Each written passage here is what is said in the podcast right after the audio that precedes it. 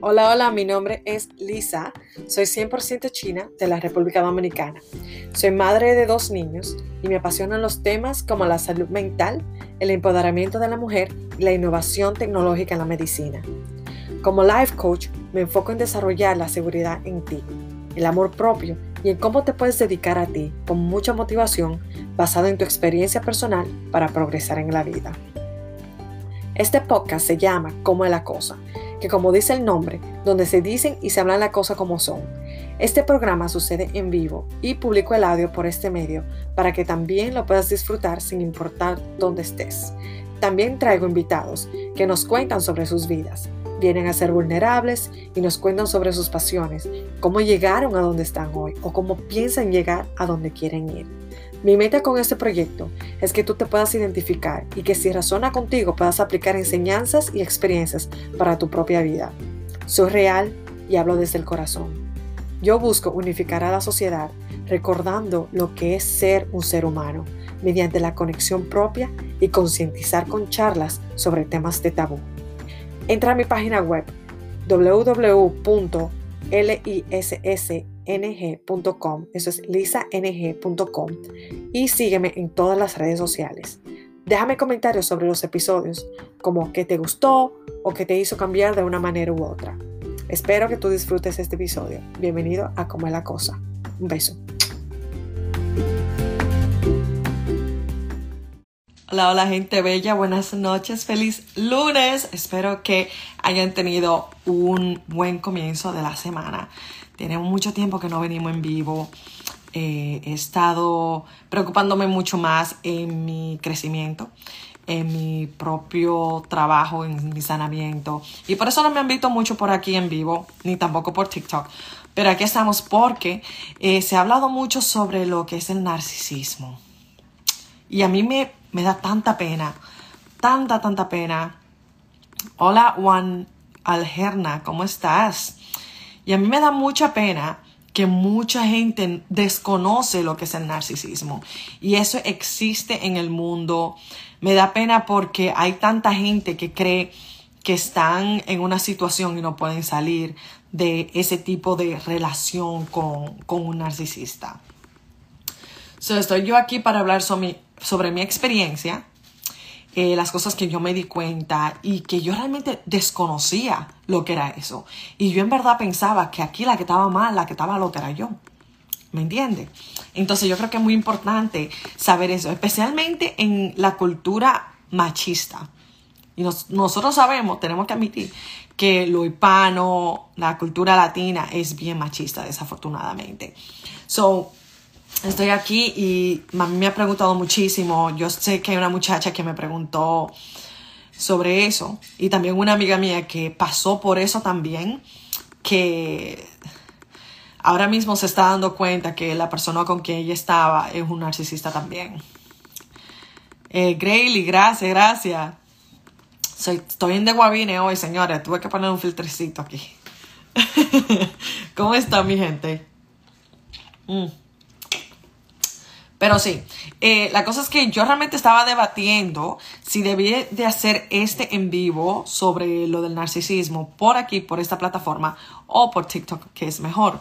Eh, pero entonces la muchacha y la amiga mía que me están hablando sobre el narcisismo me están hablando desde aquí, desde Instagram. So, por eso decidí hacerlo por aquí. So, lo primero es que cosas que la gente no entiende sobre el narcisismo es que la gente cree que un narcisista no tiene empatía. El narcisista es un empático también. Lo que pasa es que existe la víctima y el narcisista, ¿verdad? Entonces, el narcisista, los dos son empáticos, pero como esas dos personas eh, actúan, es diferente. Por ejemplo, el yo no le llamaría empático también, porque los dos son empáticos. Uno es narcisista y el otro le gusta, es un people pleaser. ¿Qué significa? ¿Cómo se dice people pleaser en español? Una, una persona que quiere agradar demasiado hasta el punto de eh, romper sus propios límites personales. Yo le llamaría. Pero los dos son empáticos. Lo que pasa es que uno simplemente le importa él y solamente él y es egoísta. Mientras que el otro no le importa perdón, absolutamente nada sobre él y quiere, eh, quiere agradar a otras personas. Y los dos son manipuladores. Es otra cosa que la gente no entiende. La persona cree. Cuando tú eres una persona que quieres agradar hasta el punto de romper tu propio límite, tú estás manipulando. ¿Y que tú estás manipulando? Tú estás manipulando cómo la gente te va a percibir. Por eso uno tiene que mirarse también y tomar responsabilidad de ese tipo de situación. Primero es que tú eres víctima, sí, tú eres víctima de un narcisista y eso no te lo, no te lo merece. Tú te mereces una relación saludable, pero también toma la responsabilidad de que tú te estás poniendo en una situación donde tú eres víctima y no estás tomando responsabilidad de lo que está pasando, de que tú no estás poniendo esos límites personales para que la gente te la respete, incluyendo tu narcisista. Cosas que yo me yo realmente me puse a mirar para atrás porque la amiga mía me preguntó, Lisa, ¿cuándo fue que tú te diste cuenta que la persona, tu expareja, eh, es un narcisista? Yo le dije, mira, yo en verdad miro para atrás, hoy en día, yo conociendo lo que es un narcisista, y yo te juro que yo mirando, eso comenzó al mes de nosotros estar juntos. Pero como yo no conocía eso, como yo no sabía lo que era eso, decía, no, hombre, él es una persona súper bien, él siempre me trató muy bien de un principio.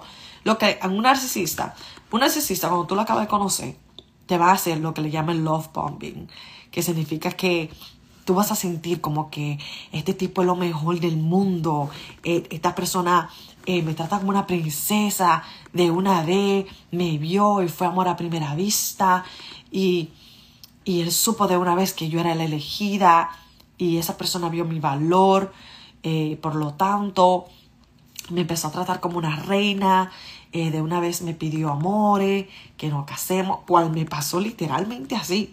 O sea, a mí fue al mes, a la semana de haberlo conocido y que estábamos texteando, salimos como una vez solamente, o dos veces. Y después me pidió que fuéramos novios, ¿verdad? Y después, como al mes, me dijo, mira que eh, vámonos, vámonos para, para Estados Unidos juntos. Y yo me quedé, mierda, coño, pero el tipo de verdad, yo le gustaba que toda la vaina. No. Y esta otra cosa, ah, otra cosa que tú tienes que entender también, que los narcisistas siempre van a buscar personas que están llenos de luz, son gente que son lindas por fuera y por dentro. I mean, hello. son lindas por dentro y por fuera, para apagarle la luz, porque para ello es como un, es como un premio, como un premio que tienen que presentarle y enseñarle al mundo entero, de que mira, eh, yo pude eh, amarrar a esta persona y esta persona es lo que yo estoy enseñándole al mundo, porque mi imagen es tan importante, por ejemplo. Y mira, para decirte que yo recuerdo, ustedes me conocen, ustedes saben cómo yo me río, yo me río muchísimo aquí. Eh, yo lloro por nada, ¿verdad? Yo lloro por nada, yo me río por nada y me río altísimo. Eh, y yo recuerdo que este muchacho me decía, no, porque da vergüenza que tú te rías de esa manera, que no te rías de esa manera, que tú pareces una campesina, que todo y lo otro. Eh, me decía todo ese tipo de cosas, como compórtate, pero era porque él le importaba mucho la imagen de él, de cómo lo ven. ¿Me entiendes? Entonces, ¿cuáles son las otras cualidades? Aparte de que te van a hacer love bombing, de que te van a dar el mundo así de una vez, como que te acaban de conocer y tú dices, wow, esta persona me trata como que demasiado bien, como que hay mucho interés. Y claro, debe haber interés, pero yo también creo que tiene que haber como un espacio en la que ustedes se tienen que conocer y ver si esa persona vale la pena darle toda esa atención, toda esa atención, todos esos regalos, eh, todas las palabras que te dicen. Mira, por ejemplo, el tipo me decía que yo era la más linda, que yo era la princesa, que por mí hacía de todo. Eh, no respetaba, en verdad. Cuando yo le dije a él que no, cuando yo le dije a él que no, porque él se iba del país, en ese tiempo él me había dicho que se iba a ir del país, yo le dije, vete para, para Estados Unidos y hazlo tú, hazlo tú lo tuyo. Yo recuerdo que él me dice, no, que vamos a tratar de nuevo, que tú lo otro. O sea, que no respetaba eh, mi, eh, mi decisión. Y una cosa es que uno trate como de, eh, como de tratar de cambiar de opinión Pero hay algo, ah, hay, una, hay algo en, en, cuando tú le dices que no a un narcisista, no le gusta. No les gusta porque las cosas no se están yendo como ellos quieren. Humberto, has aprendido mucho de mí. Ay, gracias, te aprecio mucho que estés aquí. Uh, hello, hello, HR2110. Pero sí, entonces, ¿qué pasa? Que eh, esa fue una de las cosas que yo, que yo recuerdo, que dije, mierda, el tipo, aunque yo le dije que no, el tipo todavía trataba y trataba. Y yo recuerdo incluso que una vez que yo le dije, está bien, vamos a tratar, vamos a intentarlo. Pero yo estoy muy confundida, soy una chamaquita de 18 años, o sea, ¿qué te pasa? Y yo recuerdo que el tipo me hizo sentir mal, mi ex me hizo sentir mal porque yo estaba insegura. O sea, él pretendía que yo no debería de sentirme mal el hecho de que yo a él lo conocía hace tres meses atrás y que yo me iba a ir del país y iba a dejar a mi familia entera. Una tipa que no sabe inglés, una tipa que no sabe nada. Mi hermano, es natural, ¿ok? Natural que una persona se sienta ansiosa, que una persona se sienta eh, insegura en ese tipo de decisiones que son tan grandes que son, te van a cambiar la vida entera. Y yo recuerdo que él decía, no, pues no te preocupes, que cuando nos mudemos para Estados Unidos, tú vas a estar cómoda, porque yo estaba cómoda en mi casa, mi amor, eh, que tú vas a estar cómoda, va a ser mucho mejor que, que en Dominicana, que esto y tú lo otro. No te preocupes, yo te voy a dar un dinerito para que tú puedas vivir tú todos los días. Eh, tus cosas no van a cambiar, incluso van a mejorar, me decía él. Y decía, ok, mucha promesa, tú sabes. Y yo recuerdo que después de que él me dijo toda esa cosa linda, que se diga, todo esto son palabras, no son acciones, señores, es otra cosa. El narcisista habla, habla, tiene mucha pepla, mucha pepla, ¿ok? Entonces, el tipo eh, me decía eso, y yo recuerdo que una vez que la mamá es una vaina que a él no le gustó, y me echó la culpa a mí. Me dijo, no, que cómo tú permites ese tipo de cosas, que mi mamá haga eso. Y yo me quedé como que primeramente tu mamá. Esa es tu mai, ve a lidiar con tu mai. ¿no verdad? Pero no, él me echó la culpa a mí. Me echó la culpa a mí. Me dijo, no, porque tú eres como bruta. Y lo dijo así como, como de verdad, pero como que relajando. Tú eres como bruta. Ahí es donde comienzan. Después de que empezaron a decir, wow, tú eres lo mejor del mundo, que tú eres lo más bello, empiezan a tirar. empiezan a tirar. Ay, pero tú sí eres como, tú eres como brutica así relajando. Y si te quillas por eso, te dice, ay, tú eres sensible. Ay, tú no puedes coger un chiste. Y tú te quedas como que, pero bueno, ¿a ti qué te pasa? Y por eso yo digo que, señores, el día de hoy, ustedes saben que yo le hablo mucho sobre enseñar a la gente a cómo tratarte. Y que algo para ti que no sea eh, tan grande, que para ti no sea de que cosa que tú puedes coger un pique, para otra persona lo va a hacer. Y, no es tu trabajo tú decirle qué cosa le ofende o no le ofende. Ese no es tu maldito trabajo. Tu trabajo es decir, escúchame, no sabía, ya yo sé, ya yo sé y te lo respeto, escúchame. Y pedir perdón y tomar responsabilidad. La persona que no toma responsabilidad con la cosa que, que impacta a otra persona, señores, eso es tóxico. Es tóxico y hay que salirse así. Eh, dice Juan, el, el mi exnovia la dejé desde que vi que le dijo a su madre es muy poco inteligente. Eso es un problema. Y eso no necesariamente tiene que ser narcisista.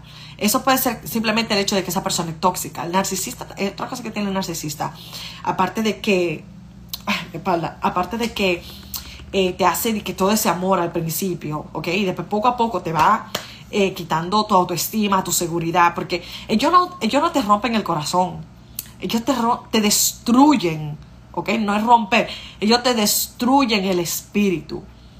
Te destruyen el espíritu y te destruyen emocionalmente. Te empiezan a decir que tú no sirves para nada. ¿Cómo uno reconoce los rasgos narcisistas en uno mismo? Ah, míralo ahí. Y eso es algo que yo he estado aprendiendo en mí también, porque yo, yo me puse a pensar, mierda, eh, ¿será que a mí se me quedaron cosas que me hacía? Y te voy a decir por qué. Yo he hablado mucho en, en las redes sociales, en la plataforma, de que yo me perdí, en el sentido de que yo me volví algo que yo no quería hacer. Y era yo pegándole con la misma moneda a mi narcisista. So, a él, como él me trataba, yo lo terminé tratando. Lo terminé tratando. Y eso es otra cosa que yo realmente me sentí mal y no me gustó. Y una amiga mía que ella me dice a mí, Lisa, si tú no eres así con todo el mundo, nada más eres así con tu narcisista, con, con la persona que te está abusando emocionalmente y espiritualmente, tú te estabas defendiendo. Y es cierto, yo me estaba defendiendo, pero yo siempre me asustaba. ¿Y si soy yo? ¿Y si soy yo el problema? Revísate que cuando una persona te dice algo sobre ti, cómo tú reaccionas. Y esa es la parte de, la autoconciencia, que yo hablo mucho sobre la autoconciencia en esta plataforma. Yo hablo sobre el self-awareness. Y es que cuando alguien me dice algo, ¿qué tipo de emoción yo sentí? Me sentí que, tuve que, que estar a la defensiva. Si yo estaba a la defensiva y empecé a yo a querer defender el hecho de que yo soy así por el simplemente hecho de que tal cosa y tal cosa, yo me estoy victimizando. Me estoy victimizando y estoy poniendo una excusa a una acción, a un carácter o un behavior, un behavior, una acción que no está bien. Que no está bien porque si una persona, señora, la gente crece cuando otra persona calls you out. Cuando otra, otra persona te dice a ti, mira, la cagate. Si tú no tienes gente diciéndote que tú la cagate, tú tienes que cambiar su círculo. Cámbialo. Tú necesitas gente que te diga, sin miedo a perderte, sin miedo a que tú reacciones, a decirte dónde fue que tú la cagaste, dónde tú la jodiste y cambiar ese tipo de carácter. Entonces revísate cómo tú reaccionas, cómo reaccionas. Si tú te pones como con una excusa, otra cosa que yo empecé a hacer porque eh, mi mamá hacía eso muchísimo. Ella eh, me hacía como, me negaba la realidad. De ahí viene la parte de lo del narcisista. se le llaman el gaslight. Y el gaslight viene de una película donde el esposo eh, ¿Ustedes se acuerdan de la lámpara esa de... La lámpara que tiene como el líquido, eh? también se me olvidó cómo se llama, la ameno, amenia, amenio. Ay, se me olvidó. Pero ustedes saben la lámpara, la lámpara de gas. No es de gas. No es la lámpara de gas. ok, los dominicanos sabemos. La lámpara esta que, que donde tú lo puedes mover, el, el, que tiene como una tirita así bien gruesa como de tela, a mí se me olvida el bendito nombre. Pero bueno, la cosa es que esa lámpara, ¿verdad? No la lava, no de lava, eh, de, es como que tú le pones un líquido, ¿verdad? Entonces tú mojas la tirita y, y, lo prendes con, con, con, el fuego y le pones la lámpara de, de vidrio, como de, de vidrio. No, no la mecha, Virgilio. Eh, ay, yo no me acuerdo, no. Es uno que tú le pones un líquido y es de vidrio abajo todo de vidrio y tiene como un metalcito, me se me olvidó el nombre. Pero básicamente es el que tú puedes como cambiarle el, la intensidad del fueguito, ¿verdad? Entonces el, el hombre, el marido, todas las noches, ¿ok? Todas las noches le bajaba. Y la tipa se acordaba que ya, vamos a decir que yo lo ponía en 5. Y el tipo se lo ponía en 2. Y ella venía y decía, mierda. Pero, pero yo, yo tenía en 5. Yo no tenía en 5. Y el tipo le decía, no, siempre está en Y yo, ah, ok, está bien. Día siguiente viene. La trementina, ese mismo Virgilio, tú ves. Yo que, que yo de que la algo. ok, el de trementina, la lámpara de trementina. Entonces la tipa tenía esa lámpara de trementina, ¿verdad? Entonces el tipo, toda la maldita noche se la apagaba. Se la ponía en dos. Y ella toda la noche lo ponía en cinco cuando lo prendía. Eso le llaman el gaslight. El tipo le está trequeando que la tipa está loca. ¿Ok? Entonces mira, por ejemplo, qué pasó. Porque yo voy a hablar de mi experiencia con el narcisista. Hubo una vez que mi ex, esta tipa, Dios mío, hasta para hablar tiene flow. Yo siempre tengo flow, yo nací con el flow, ¿qué te pasa? Oye, la cosa es que eh, mi ex, ¿verdad? Él lo que hizo fue, nosotros fuimos a una fiesta, a un barbecue. Te voy a dar un par de ejemplos para que tú veas. Fuimos por un barbecue donde una vez había una tipa que estaba buenísima, ¿ok? Si tú me conoces y tú has salido conmigo, tú sabes, yo no soy lesbiana, pero yo admiro la belleza de las mujeres. Yo la admiro. Cuando yo veo una tipa, yo digo, diablo, la tipa está buena. La tipa está buena. Y se lo digo, mira, mi hermano, usted está buena. ¿Ok? Pero mira dónde está el problema. Mira dónde está el problema La tipa es modelo, la tipa es alta, muy bella la tipa. La tipa tenía un novio en ese tiempo, ¿verdad? Y ella empezó a coquetear con mi ex. Yo recuerdo que yo no dije nada. Porque al final del día, el hecho de que una tipa esté coqueteando con el tipo, con quien sea, yo no tengo una relación con la tipa. Es con mi ex esposo que yo, tengo, yo tenía una relación. O sea que el trabajo de tú comportarte es de tu ex. So, con la tipa, yo a la tipa la traté muy bien y normal. Normal. Porque ella, no es con ella que yo tengo amor. Entonces, ¿qué pasa? Que mi ex empezó a coquetear con ella. Enfrente de mí. Yo calladita, yo no digo absolutamente nada. Yo no me lo estoy mirando. Yo, oh, así son las cosas. Mira qué bien. Entonces, yo le di, él empieza, no, porque eh, de dónde tú vienes entonces, que esto y lo otro. Y ella empezaba, no, porque yo tal cosa, tú sabes, haciéndole conversación como que para que se pongan curiosas. Y ella decía, que tú no adivinas dónde yo soy. Él decía, ah, pero déjame, dime entonces, dime.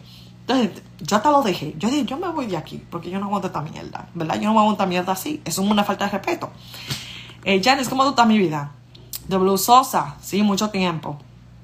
Pero entonces, oye, ¿qué pasa? Que cuando él volvió pan de mí, que se acordó que yo existía, ¿ok?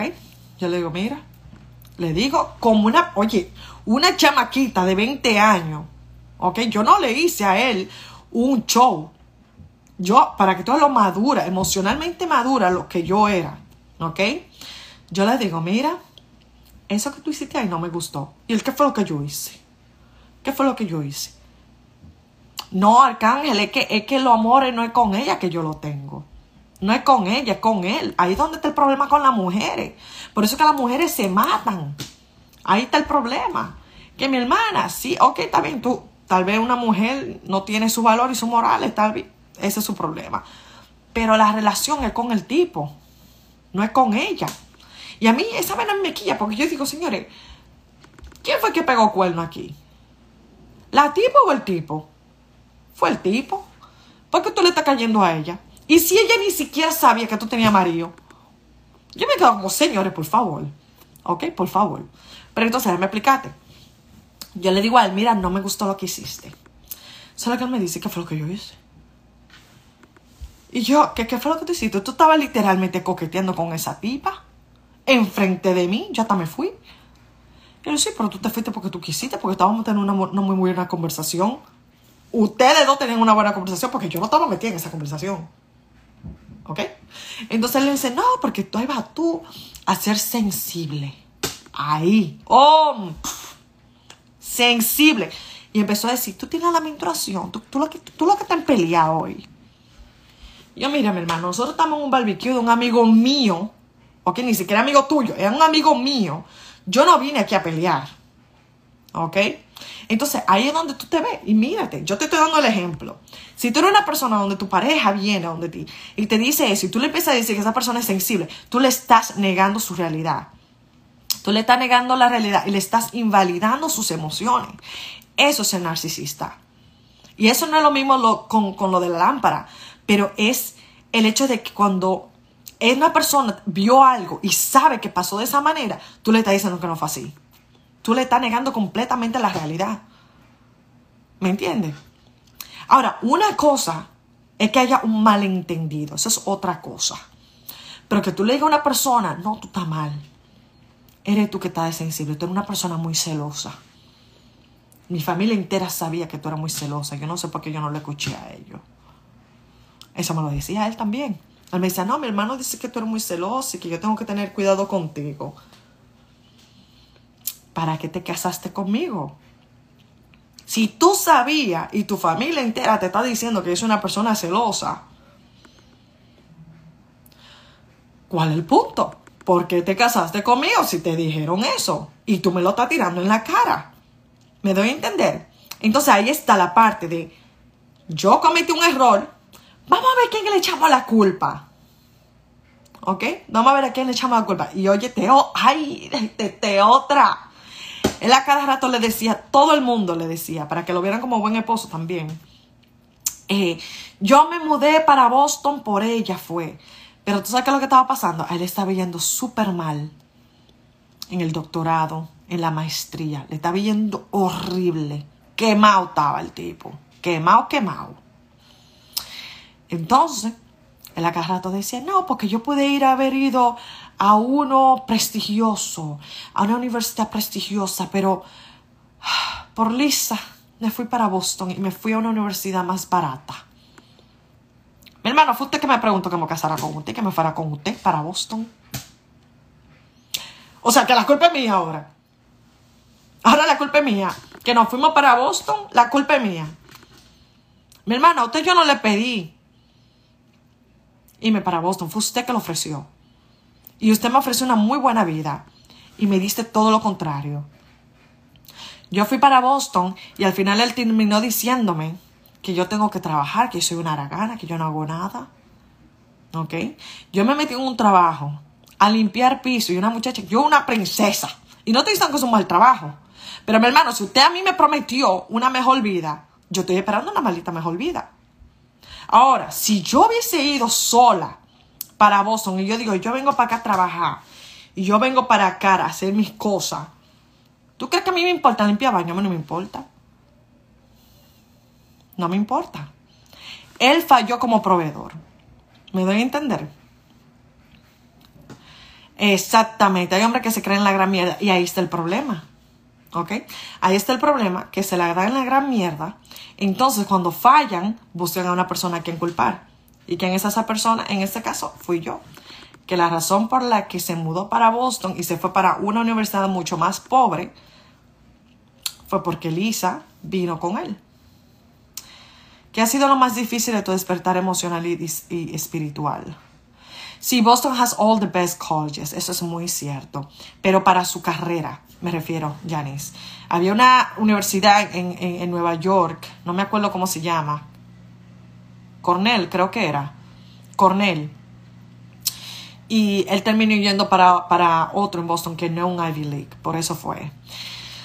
Para mí lo más difícil fue el hecho de que yo me perdí, porque yo literalmente me, me moldeé a lo que él quería. Cuando yo lloraba, no podía llorar. Si yo me reía muy alto, no me podía reír alto. Él también, otra cosa que hacen los narcisistas, que es algo que tienen que saber, es que los narcisistas van a alejarte de tu familia y de tus amigos. ¿Qué significa esto? Que de tu familia va a hablar mierda. Que de que tú, digamos, porque, señores, no hay familia perfecta, ¿ok? No hay familia perfecta. Pero de que hay algo que a ti te quiere tu mamá, tú dices, coño, mi amor, mire, escucha esta vaina. Me quitó esta vaina que mami me hizo. Esta es la oportunidad del narcisista para decir, ah, tú hablas con tu mamá, déjame alejarte de tu mamá. Diablo, sí, tu mamá. Tu mamá. Y empieza a tirarle más leña al fuego. ¿Ok? Más leña al fuego. Déjame leer. Mira, lo importante es lo que trabajes, lo importante es que tienes lo tuyo y no tienes que rogarle a nadie. Exactamente, y a mí me encanta. Pero yo estoy aquí no para... Porque esto, este tipo de, de conversación, antes, si yo lo hablaba, yo lloraba. ¿Ok? Estas son cosas para yo educarte, para... Yo estoy contando mi historia para las personas que lo necesitan escuchar, porque hay mucha gente que no conoce. Mira, señores, el, el número de mujeres y esta es la parte que a mí me duele. Y esta parte donde yo me pongo casi a llorar y, se me aguan los ojos. Es que el número de mujeres que no conocen lo que es el narcisismo se están quedando en relaciones de narcisistas donde le destruyen el espíritu. Señores, tú sabes que una persona, yo una mujer que le encanta vivir, que le encanta reír, que le encanta gozar la vida, a los 22 años, 21, 22, yo, yo digo 21, pero yo creo que a 22, a los 22 años, yo saliendo del trabajo, que me voy a tirar para el tren para yo matarme, esa vaina no pasa. Esa vaina no pasa. O sea, uno puede estar muy estresado en la vida, con el trabajo. Nosotros sabemos que el dominicano es trabajador y somos luchadores. Trabajar no es un problema. El problema está quién está contigo. Este tipo todos los días me hace sentir como un idiota. Ah, no. Y desde que yo le decía, mira, tú puedes sacar la basura. Ay, tú sí jode. No, no, no hace esto. Y esta es la cosa. El narcisista pretende, ¿ok? Tú lo mandas a hacer algo, ¿verdad? Y después de que tú empiezas a joderle la vida, de que haga algo, lave los platos, lo que sea, lo hace mal. Lo hace mal de maldad, ¿ok? Después tú dices, mira, lo voy a terminar haciendo yo para la próxima. Pero entonces después cuando tú lo haces, te dice, ah, no, tú no sabes, tú no sabes hacer esto. Para ellos tú no sabes absolutamente nada.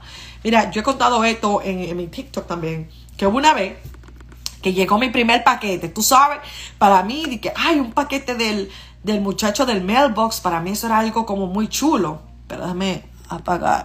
Ajá. ¿Se escucha todavía? Déjame ver. Aquí dice, soy aquel que digo que para que una relación funcione no hay que buscar quién tiene la razón, sino una solución. Cuando buscamos a quién tiene la razón nos olvidamos de la solución. Exactamente. Y mira, algo que a mí me gustó mucho que yo encontré fue que la, la pareja, cuando tú buscas a quién culpar, tú estás buscando un perdedor. Pero se supone que si tú amas a tu pareja, tú no quieres que esa persona pierda. Y el hecho de que tú estás buscando a quién culpar, tú estás diciendo que él es un perdedor. Pero no, tú dices, los dos somos ganadores, vamos a pelear en contra del problema. ¿Me entiendes? Pero él no tenía eso. Y eso era lo que no entendía. Eh, déjame ver. Exacto, no me supo valorar. Pero es un narcisista. Eh, y exactamente. Y mucha gente me preguntó, como que Lisa, ¿por qué tú, eh, tú eres la forma de que tú eres? Yo, bueno, tú sabes que yo me casé eh, con una persona que no tenía absolutamente nada. Y yo, como quien dice, lo mantuve cinco años, ¿ok? Cinco años lo mantuve. Y cuando le dije, oye, me toca estudiar, me dijo a mí que no lo hiciera. Que cómo soy yo capaz de dejar a mis hijos en mi casa, ¿ok? Y que yo me quiera ir a estudiar. Pero espérate, él estudió por seis años, cinco o seis años estudió él. Y yo trabajaba, yo trabajaba y también tenía que después de llegar de la casa limpiar la casa, tenía que hacer de todo. Yo era ama de casa, yo era esposa, yo era madre, yo era también la que trabajaba. Porque él estaba cansado el día entero de que tenía que trabajar, tenía que estudiar. Y él decía, no, porque el trabajo del estudio es mucho más difícil que el de trabajar. ¿Me entiendes? Entonces, yo, yo me maté. O sea, si tú te pones a ver la foto de cuando yo estaba en depresión, yo no me veo para nada como yo me veo hoy en día. Esa persona que yo veo, o sea, una persona luchadora, definitivamente, pero no en salud. Esa Lisa que estaba en, no estaba en salud. Esa Lisa sí hacía ejercicio todos los días, pero esa Lisa siempre estaba inflamada. la inflamación es una forma de tu cuerpo reaccionar para defenderse de algo que lo está atacando. Y por eso yo siempre estaba inflamada, siempre, no importa cuánto ejercicio yo hiciera, siempre me veía súper, súper inflamada, incómoda, eh, con mucho estrés, mucho, mucho cansancio. Yo dormía muchísimo, empecé a dormir mucho de nuevo. O sea, fue horrible, fue, horrible. Eh, He did something right since you liked him. Yeah, the love bombing. That's what he did. The love bombing. Eh, déjame, tú eres una chica muy buena y tengo un montón siguiéndote y eres una buena persona. Solo hay gente que no ven eso. Yo creo que la gente sí lo ve, especialmente el narcisista. Como yo dije al principio, el narcisista, para ellos, una persona con mucha luz. Mira, la gente y esto es lo que yo quiero decirle a todas esas personas que son víctimas de narcisista. Si tú conoces una persona que tal vez está lidiando con eso, mándale este video que tienen que escuchar esto. Cuando yo estaba en esa relación con el narcisista, yo me decía, si yo no sirvo, si yo no valgo, si él ni siquiera me mira, él mira a otras mujeres, él no me...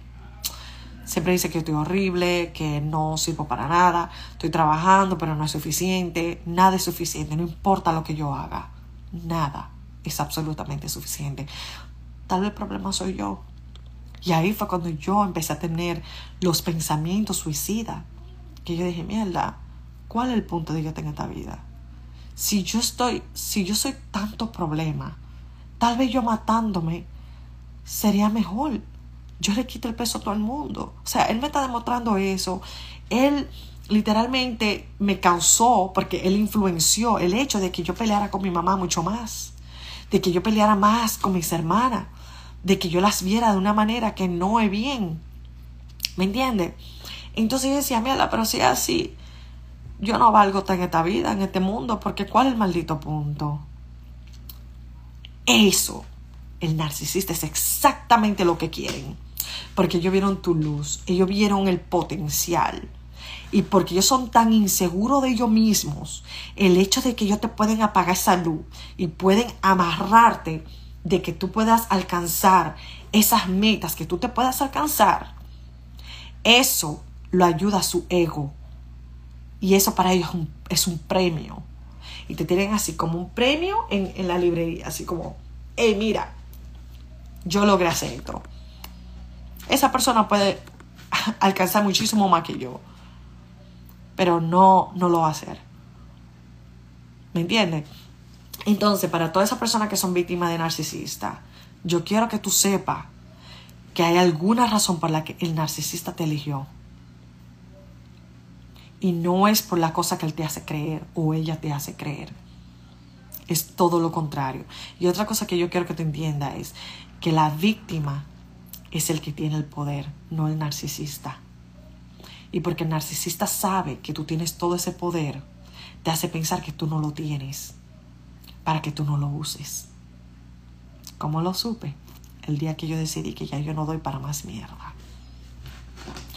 Ese fue el día que yo dije, vuelvo a tener mi poder, pero no para abusarlo o para tratarlo mal. No fue para eso. Al contrario, para irme tranquilamente y dejarlo tranquilo a Él. Yo hago con tu vida lo que tú quieras. Yo no estoy aquí para vengarme. Yo no busco vengarme. Yo te deseo todo el amor del mundo. Incluso te tengo compasión y te tengo pena. Te tengo pena. Tiene que ser muy difícil tener que vivir con tanta inseguridad en tu vida que desde, que viene una persona que puede dañar tu imagen o que te hace sentir inseguro de alguna manera u otra, tú sientes que tú tienes que caerle encima. Porque él hacía eso en todos los trabajos que él fue. En todo el equipo que él fue, en los trabajos, él puso en el piso a toda la gente con quien él se sentía que tenía más poder que él. ¿Me debe entender? Entonces la gente que no le ve mucho poder, que no le da mucho respeto, lo trata mal, pero lo controla y lo manipula para que vean a la persona con quien ellos lo ven, ven, por ejemplo, mira, por ejemplo, él tenía un jefe, ¿verdad? Entonces ese jefe no hacía lo que exactamente lo que él quería.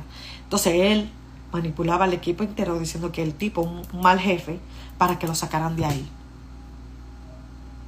Pero ¿y qué fue lo que pasó? Sí, lo sacaron de ese equipo y le dieron una posición más alta. Y al final, mi ex, ¿qué hizo? Se quilló más. Se quilló más. Y yo, bueno, mira, tú lo ayudaste lo ayudaste. Y así mismo se metió en otro equipo, en otra compañía, diferente completamente. Pasó la misma mierda. Eso es lo que es un narcisista. Eso lo hace un narcisista. Déjame ver. Eh, lo tengo pena mi primo, su esposa lo alejó de nuestra familia y el espíritu de él era el más alegre, ahora está el espíritu en el suelo. Hay mujeres narcisistas también. Hay mujeres narcisistas también. Y eso es una pena muy grande, señores. Es muy grande. Pero si esas son las cualidades, mira, el ejemplo que yo te estoy dando es para que tú te vayas dando cuenta, porque son bien, bien similares. Si tú sientes, esto es algo que fue una doctora que se me olvidó el nombre de ella, que ella lo dijo, si tú tienes la necesidad de tener que grabar cualquier conversación que tú tengas con tu pareja o con tu amigo, con tu amiga, o que tú tengas que buscar un texto o que tú tengas que explicar de más y poner mucho, si tus mensajes son de este tamaño, ¿ok? Revisa a esa persona con quien tú estás teniendo esa interacción. Porque yo decía, Dios mío, o sea, el tipo me decía, este es verde. Y yo le decía, ok, este es verde. Yo nunca dije que eso era verde. Yo decía, tú acabas de decir que soy verde. No, eres tú la que está mal. Yo te dije que eso era azul. Y yo, no, mi hermano, yo te juro que te dijo que era verde. No, yo te dije que es azul. Eres tú que está mal. Y te lo dice, mira, con toda esa seriedad del mundo. Y tú te quedas, pero Dios mío. Y no tomas responsabilidad, señores. Si tú tienes la, la necesidad de hacer ese tipo de cosas, que tú tienes que grabar, que tú tienes que tener como, ¿cómo se dice eso? Cuando tú tienes eh, pruebas eso, esa es la palabra. Si tú tienes la necesidad de tener pruebas, para probar de que tú estás en lo correcto con una persona, es un maldito narcisista, un tóxico narcisista. Aléjate, sal huyendo. Y mucha gente me dice, Lisa, ¿cómo tú te sales? Te digo la verdad. Yo recuerdo que yo decía, yo siempre quise estudiar psicología. Ustedes me conocen, ustedes me ven. Ustedes saben que yo soy psicóloga por naturaleza. Déjenme ir leyendo. Ah, exactamente, Dios todo lo ve. Amén. Nelson, ¿cómo tú estás? ¿Y qué él estudió que duró tanto? Él estudió ingeniería civil en una cosa, como en Puente creo que era. Janice, sí, yo soy una mujer muy fuerte. Y yo creo que todas las mujeres que, que están lidiando incluso hasta hoy en día con un narcisista son muy fuertes. El hecho de que tú todavía sigue ahí, que tú todavía estás trabajando por una relación para que funcione, te hace muy fuerte. ¿Vale la pena? No, no lo vale. Pero el hecho de que tú no estás lista o tú no estés listo para salir de ello, te va a tomar tu tiempo. Y si tiene que... Yo digo que todo pasa por algo, señores. Todo pasa por algo. Todo. Cuando en una relación no puede ser tú, entonces estamos dejando de ser realmente lo que somos, exactamente. Cuando no podemos ser uno mismo en una relación, nos convertimos en esclavos de dicha persona. Amén. Nos volvemos las expectativas de nuestra pareja. Y eso no está bien. Eso no está bien. Yo recuerdo que él me decía, yo tengo muchas expectativas sobre ti. Y yo lo miraba y le decía, no, yo no tengo expectativa de ti.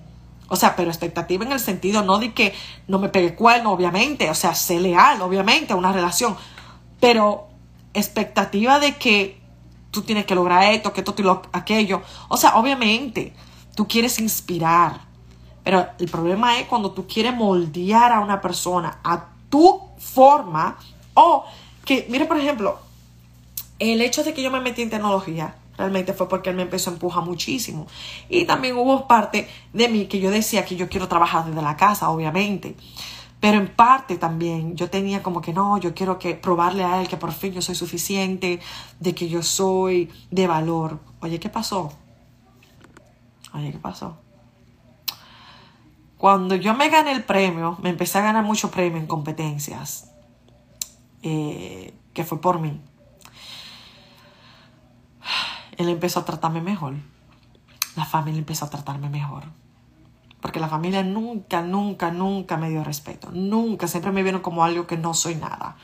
Porque yo no tenía la universidad que ellos tienen, que ellos son doctores, que son abogados, ah, que son, que tienen maestría en universidades, que esto y lo otro. Y yo no tenía absolutamente nada.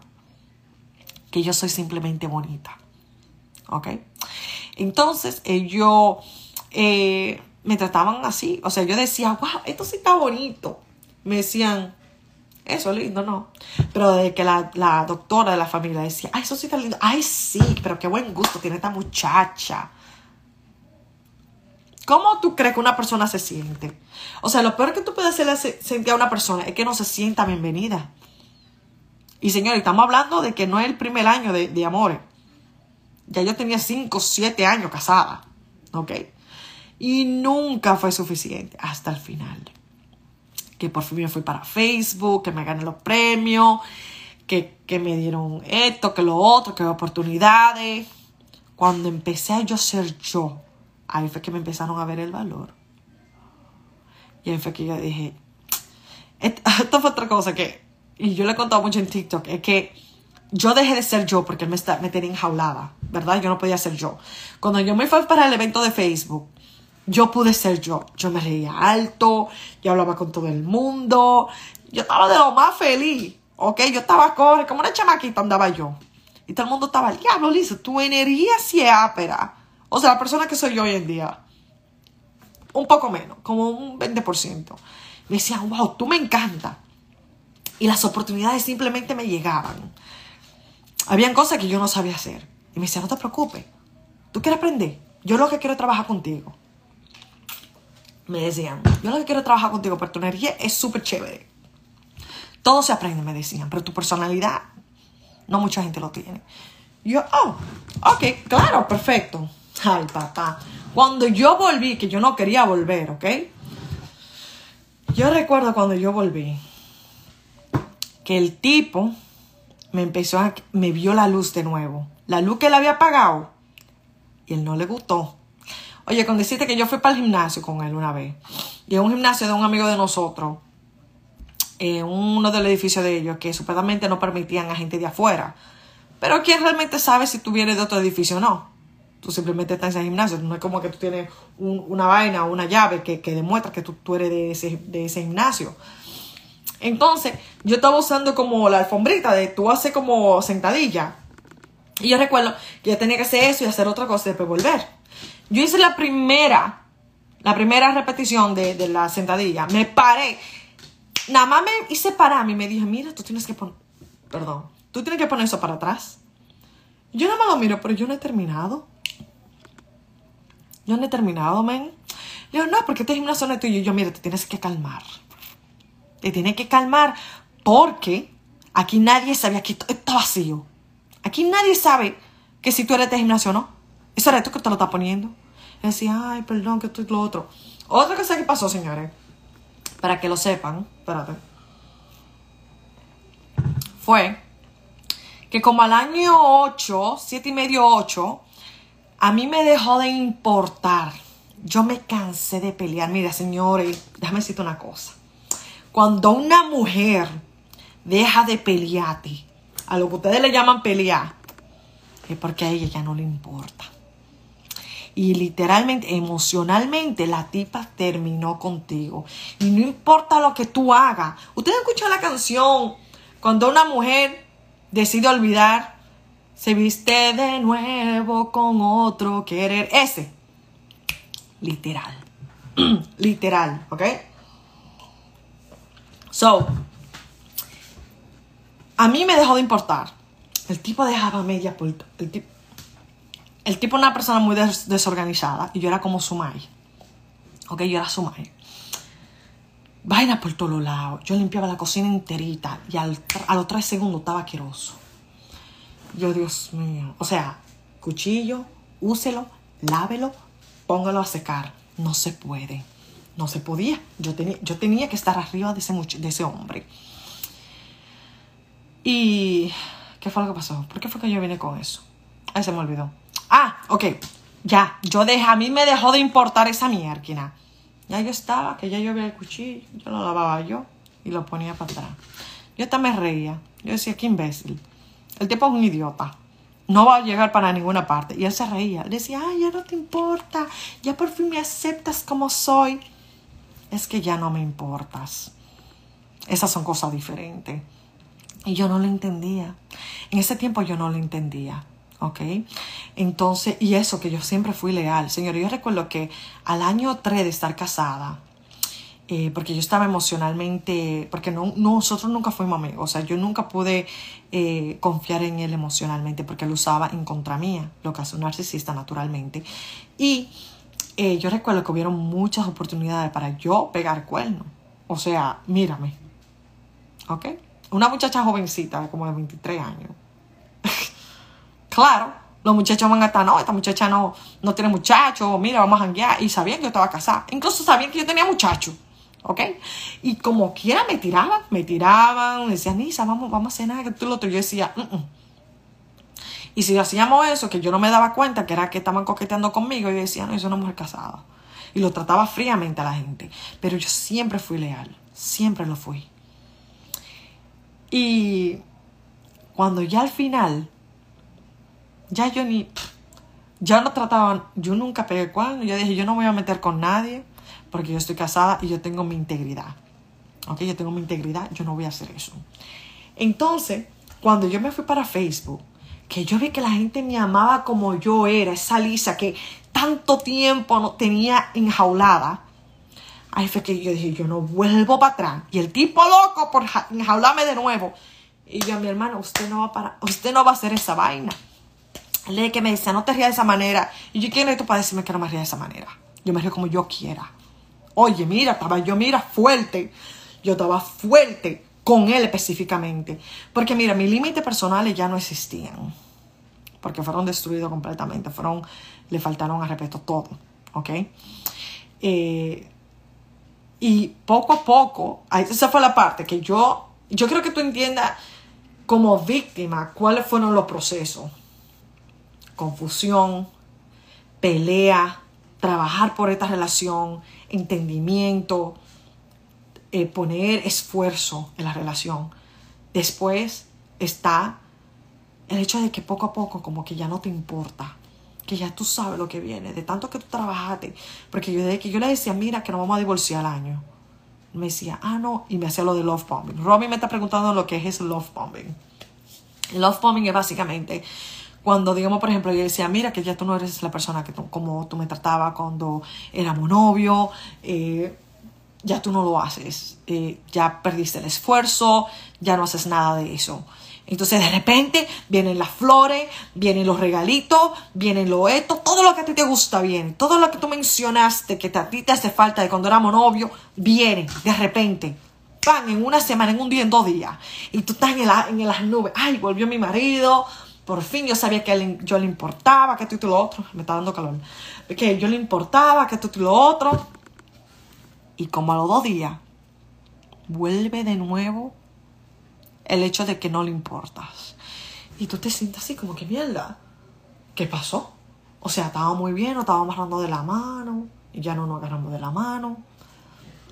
Me comenzó a hablar, ya no me habla. Ya no me dice buenos días de nuevo, no me dice buena noche. Se despierta y como que yo no existo. Literalmente se despertaba, iba para el baño, se vestía. Mira, necesito tal vaina, ya la comida está hecha. Comía y se iba literal. Así mismo. Y decía, mira, ¿qué fue lo que yo hice? Ahí empiezo yo a echarme la culpa, ¿qué fue lo que yo hice? ¿Será que yo hice algo mal que me está tratando de esa manera? Entonces volvía yo de nuevo, mira que tú estás haciendo esto. Y ya llegó a un punto en el que él decía, viene tú de nuevo a pelear por la misma vaina, me tienes harto, tú lo que estás muy sensible, yo no sé de qué tú estás hablando. la semana pasada yo te di tu regalo, tu chocolate, tus flores. Mm. Yo decía, ok, pero tú tienes que entender que no se trata de eso. Es el esfuerzo. Pero él no lo entendía porque como narcisista ellos no tienen empatía para la otra persona. Ellos tienen empatía para sí mismos. ¿Ok? Entonces, um, ¿qué fue lo que pasó? Ah, sí, pasó eso, lo del esfuerzo. Y después tú te vas dando cuenta los ciclos es el mismo, el pattern, no sé cómo se dice pattern en español, pero es como un ciclo vicioso, es la misma vaina al mismo tiempo y cada vez se pone peor, ¿ok? Porque antes duraba una semana bien bonito, todo amoroso, con el love bombing y después, al otro día, peleamos, nos matamos, que esto, que gritaría, y yo lloraba con hipios, toda vaina, ¿ok? Y decía, mierda, algo anda mal, que esto y lo otro, y decía, no, que esto es la que está loca, que esto y aquello. Y yo, mierda, ¿qué es lo que está pasando? Y después, cuando él veía que yo estaba para mi o sea, bien segura de lo que yo estoy hablando, me decía, también yo voy a pedir perdón porque es que no vale la pena y como yo te amo a ti, yo sé que tú estás mal, pero eh, yo te voy a pedir perdón porque al final del día, tú sabes, óyelo, él pidió perdón porque él me ama, pero yo estoy mal todavía, ¿ok? Y yo me quedaba, Tú no, me, tú no estás pidiendo perdón, mi hermano. Usted lo que no quiere pelear sobre algo que usted no quiere tomar responsabilidad. Es el problema. Entonces, ahí está eso. Tú empiezas a ver el ciclo, ¿verdad? Después ya te, deja de importar. Tú dices, déjame pelear una vez más. Ta, ta, ta, ta, y tú lo cuentas, tú te lo cuentas. Y si te esto, esto, esto, ahí viene. Ahí viene lo, lo, lo frío, lo. De ser súper, súper lindo y esto, viene lo friolento. Pa, a tiempo. Y hay veces que más temprano. Y tú dices, oh, más temprano. Ok, ya yo estoy viendo. Ya pasó de tres días a dos días. Después de dos días pasa un día. Solamente un día siendo bonito. Y después tú dices, mierda, coño, estoy harto. Uno se harta. Uno se harta.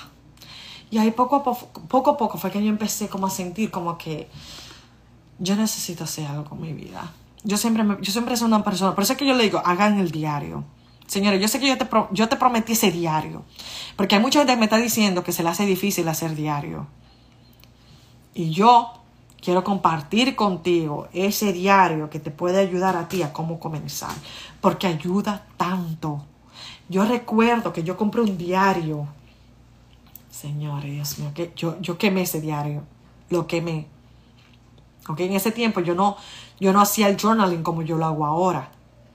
Pero ese diario está lleno de odio, de pique, de puro pique. O sea, yo me pongo a pensar que yo lo leí cinco años después. Yo me quedé, mierda, aquí hay mucho pique. Y no estoy diciendo que eso está mal, al contrario. Recuerda que el pique tuyo, el enojo, es tu emoción, no es una emoción negativa. Es una emoción que merece tener esa, esa atención tuya para tú preguntarte, hay algo que no me gusta y yo tengo que averiguar qué es lo que es. O cuando tú te ya y una persona te dice, no, que cálmate, está bien, no reacciones. No reacciones y trate mal a otra persona. Trata de preguntarte, ¿por qué me molesta? Porque estoy molesto. Pero es parte del proceso. Permítete estar enojado. Estar enojado es parte del proceso, en las emociones, para tú darte cuenta de quién tú eres, qué es lo que te gusta y qué es lo que no te gusta. El enojo es signo de que hay algo que tú tienes que averiguar que no te gusta. Y yo se lo digo a mis hijos también. Antes a mí no me gustaba.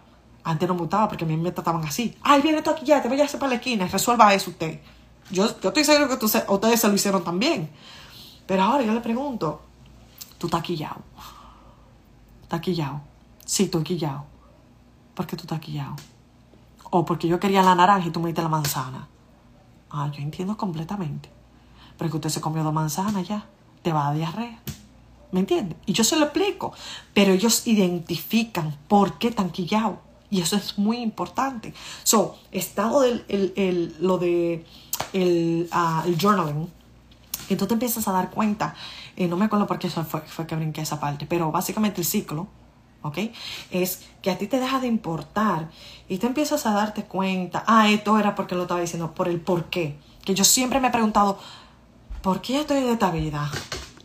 Ya, eso es, estudiar, casarme, tener muchachos y después yo me pongo, mira, ¿qué más? ¿Qué más hay? Y me empecé a preguntar eso. Porque yo dije, yo hice todo basado en lo que la sociedad me estaba diciendo que hiciera. Cásate, ten tus hijos, ten tu familia, cuídalo. Yo hice todo eso porque me siento miserable. Obviamente porque el esposo es horrible. Pero entonces, ¿qué más? Y empecé yo a preguntarme, ¿qué puedo hacer yo para salir de aquí? ¿Qué puedo hacer yo? Y, señores, hay gente que están en relaciones de narcisista, ¿ok? Y cada persona es diferente. Y ahí va a haber personas que van a creer que tienen como emociones y que sienten amor por esa persona. Y sí, no te estoy diciendo que no es amor para la víctima. Pero date cuenta también que el narcisista te está controlando mentalmente, de que tú no sirves sin esa persona. Entonces, ¿es amor o necesidad? Porque ellos te pueden hacer creer de que tú lo necesitas. Por lo tanto, tú sientes como un, lo que le llaman attachment. No me acuerdo cómo se dice attachment en español, pero un apego, esa es la palabra, un apego y tú crees que es amor, pero no es amor. Es un apego que ellos te pusieron en la cabeza de que tú lo necesitas a ellos y por lo tanto tú no lo puedes dejar. Tú no puedes dejar a esa persona. Entonces tú te quedas ahí. Tú te quedas ahí y vas a vivir tu vida entera creyendo que tú tienes ese amor por ello. Ese como, esa emoción de que tú no puedes dejar. Porque ponte a pensar. Tú puedes amar a una persona muchísimo. Pero si esa persona te, está haciendo sentir miserable, no vale la pena. No importa cuánto tú ames a una persona. Tú no puedes tener esa persona en tu vida. ¿Me entiendes? So, anyways, Robin, eso, eso es lo que es love bombing. Sane, ¿cómo tú estás? Yanis, corazón. Saludos de Perú, much love home, sigue para adelante, siempre. Eh, sí, que supere eso. Amén. Y yo estoy aquí para contar mi historia. Yo le he contado a ustedes muchas veces que cuando yo estaba en ese tren, que yo iba a brincar en ese tren, que yo me iba a matar esa noche. Y eso es algo que yo no lo planeé, ¿ok? Para que ustedes sepan para esa persona que tú sientes que tienen depresión, déjenle saber que ustedes lo quieren, déjenle saber que ustedes lo aman, de que ustedes siempre van a estar ahí, porque mira, como una persona que superó la depresión, Ah, déjame contarte esta, que yo no te he contado esta y no se lo he contado a nadie, para que tú veas que yo he estado trabajando en mí, en mi sanación. Estaba yo caminando del gimnasio hace tres noches atrás y yo brinqué soga. La soga yo la llevo porque solamente soy yo que lo, que lo puedo llevar porque ellos no tienen. Soy yo la soga de vuelta a mi casa, me la pongo alrededor del cuello. Y empezaron los pensamientos así negativos. Porque para que tú veas que nadie es perfecto. ¿Ok? Por eso está lo de la autoconciencia. Y mira cómo la autoconciencia me salvó la vida. Y incluso en ese momento cuando yo estaba en el tren, yo dije, coño, estoy harta. Yo estoy harta de sufrir tanto. La vida es tan difícil. ¿Por qué la vida se me ha hecho tan difícil? Porque tú sabes, eh, uno como ser humano, uno mira al otro y dice, mierda, coño, a ti te va súper fácil. Mira a, esta gente que, que, nacieron con tanto cuarto, con tanto privilegio. Es muy fácil hacer eso. ¿Ok? No te lo voy a negar. Entonces yo dije, yo estoy harta. Y después pensé en mi papá, que se murió tan temprano, que él era la persona que me apoyaba, que tal vez si él hubiese estado vivo hoy en día, yo no me hubiese caído con este narcisista. Y yo dije, mira, cualquiera se ahorca con esta maldita soga en este, en este árbol ahora mismo. Ese fue el pensamiento que me llevó suicida. Señores, es una vaina que a mí no me ha pasado por más de dos años. ¿Ok? Ese pensamiento suicida me llegó. Y yo no estoy lidiando con depresión. Y yo dije, ah, ah. Ahí fue que yo paré. Yo dije, no, mi hermana, usted, usted acaba de comenzar a vivir. Usted apenas comienza a vivir. Usted se mudó sola, con un trabajo usted sola, en enero. Y no ha pasado ni un solo año. Mi hermana, gócese su vida. Gócese su vida. Usted acaba de comenzar su vida. Por eso es que usted me tanto pariciando. Pero yo no estoy en alcohol, yo no estoy fumando, yo no estoy en droga. Yo estoy bailando. Yo estoy bailando, señora. A mí me encanta bailar. ¿Ok? Entonces yo dije, no, no, no, no, así no. Así no. O sea, cualquier persona que tú le veas que está en depresión, mira, eh, una persona que está en depresión siempre va a sentir como que son una molestia. Y especialmente en la situación de una víctima de un narcisista, donde el narcisista le hace pensar que es una persona muy difícil de amar, que son personas que no sirven para nada, que están contigo simplemente por pena, porque no van a encontrar a nadie más, porque él me hacía sentir como que uh, una persona con doctorado, una persona con tanto privilegio que todo lo otro, tú no vas a encontrar a una persona como yo. ¿Ok? Él sentía eso y me hacía sentir de esa manera. Como que, mira, tú tienes tantas fallas, tantas jodiendas, y yo todavía estoy contigo. Eso es lo que me hacía sentir. Yo, un hombre con tanta educación, que tengo esto, tengo lo otro, y estoy contigo. ¿Me entiendes? Entonces, tú siendo una víctima de un narcisista, tú vas a pensar mucho que la, gente que tú tienes alrededor, que realmente te ama y te adora, tú vas a creer que tú no puedes eh, llamarlos y decirle, mira, me siento súper triste, tú puedes hablar conmigo ahora mismo. Entonces yo quiero que como la persona que está depresiva, si tú, tienes una persona que tú sospechas que tiene depresión, llámalo. Mira, mis amigos lo saben, mis amigos, mi gente que yo amo muchísimo. Eh, lo saben. Yo le mando mensajes, le digo, mira, pensé en ti, te amo. Le digo, te quiero muchísimo. Ya, eso es, no tengo que preguntarle cómo tú estás, que esto y lo otro. Nada. Hey, te quiero decir que te amo. Ya, eso es. Y para decirte, por eso es que yo amo a mi, a mi mejor amiga Jessica. Ella literalmente, yo estaba en ese tiempo cuando yo estaba pensando lo del pensamiento, estaba llorando y todo y lo otro. Ella me manda un mensaje de voz, me dice, mira, mi china, te amo, te quiero decir que te extraño, que todo y lo otro. empezó a decir toda la que me extraña y que me ama. Y yo me quedé, ¡Oh, Dios mío, mira, para que tú veas que ese mensaje llegó en el momento perfecto. Y me levantó los espíritus. So, si tú tienes una persona que tú sospechas, que están en tu familia, tus amigos, mándale un mensaje, déjale saber que tú estás pensando en ellos, que tú lo quieres muchísimo. Déjale saber porque tal vez yo lo necesite en ese momento, o quién sabe, tal vez esté en una situación en la que yo estaba, que yo iba a brincar en ese tren, y que le llegue ese mensaje tuyo y digan, ay, me voy a echar para atrás, y no se maten, no se maten, porque esos pensamientos suicidas llegan, mira, agachadito, agachadito. Y si una persona que no está autoconsciente, la persona depresiva, reprime mucho sus emociones y no son autoconscientes, lamentablemente, porque están acostumbrados a reprimir sus emociones. So, mándale su mensaje. Si pensaste en alguien ahora mismo, es el universo mandándote los mensajes. Esos son los ángeles, eso soy Dios mandándote ese mensaje diciendo, mira, esta es persona en quien tú pensaste. Mándale el mensaje y dile que tú lo quieres muchísimo. Así que ve, halo, un segundito. Un mensaje, mira, te amo, pensé en ti, te amo. Eh, Alan, pastora. Debería. Jenny, mi amor, ¿cómo tú estás, Genesis, mi bella? Eh, Juan Algerna, Lisa, ¿cómo superaste la depresión? La depresión yo la superé. Eso siempre va a ser algo con quien yo tengo que lidiar siempre. Eh, yo todavía, bueno, yo dije que no tengo la depresión, pero en verdad no tengo depresión. Yo tengo malos momentos, pero no tengo depresión. La depresión yo la superé con mucho trabajo interno. Y lo vuelvo y repito, ya suena como un radio, un broken record, como un disco rayado sueno yo. El diario, el diario. Señores, eso te va a salvar la vida. Y yo, tal vez yo esté equivocada, pero para mí y para toda esa persona con quien yo he hablado, el diario porque con el diario tú literalmente te estás hablando a ti mismo. Y muchas veces una persona tiene mucho pensamiento, mucho al mismo tiempo, que tú no logras organizarlo bien. Pero cuando tú estás haciendo diario, tú ayudas. básicamente tú tienes como 10.000 pensamientos, ¿verdad? Entonces tú empiezas a hablar, ah, mira, quiero hablar sobre esto, ¿verdad? Entonces tú estás escribiéndolo y viene pa y te enfocas en esa parte porque tu escritura, el movimiento de tu escribir, ¿ok? Es más lento que los pensamientos tuyos, cual te forza naturalmente a quedarte en un solo pensamiento.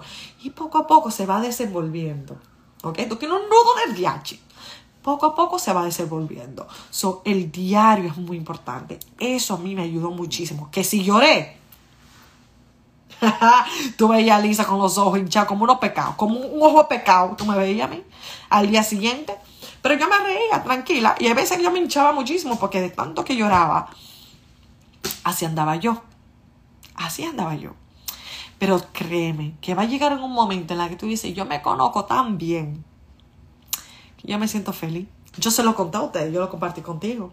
Cuando yo me fui para Boston, que yo le dije a la amiga mía, yo me quiero ir a las montañas a gritar y a llorar lo más alto posible, lo más, lo que, a sacar toda esta energía negativa y después que yo hice tanto trabajo en mi diario, a conocerme, por qué me siento de esa manera, yo dije, Jessica, yo quiero ir a la montaña y gritarle al universo y a Dios lo agradecida que estoy con la vida.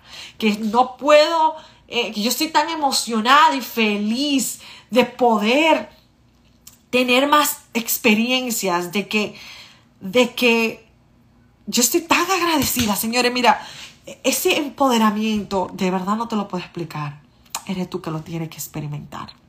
Y señores, yo estoy aquí para ayudarte con esa vaina. Y por eso yo comparto todo lo que yo comparto, porque yo de verdad quiero que si tú estás feliz, tú ayudas a otra gente. Y una sociedad feliz ayuda entre sí. Una sociedad donde tú eres feliz, tú sabes lo que tú quieres hacer. Porque todo el mundo está aquí en este mundo para hacer algo. Y todo es basado en tu propio pasado. Mira, por ejemplo, un amigo que yo conocí. Una persona que sufrió de, estar en la calle. Y ahora que le está yendo bien, quiere ayudar a la gente que está en la calle. Imagínate esa, esa persona que ya ahora está bien, no está feliz, no tiene nada, no va a poder ayudar al otro.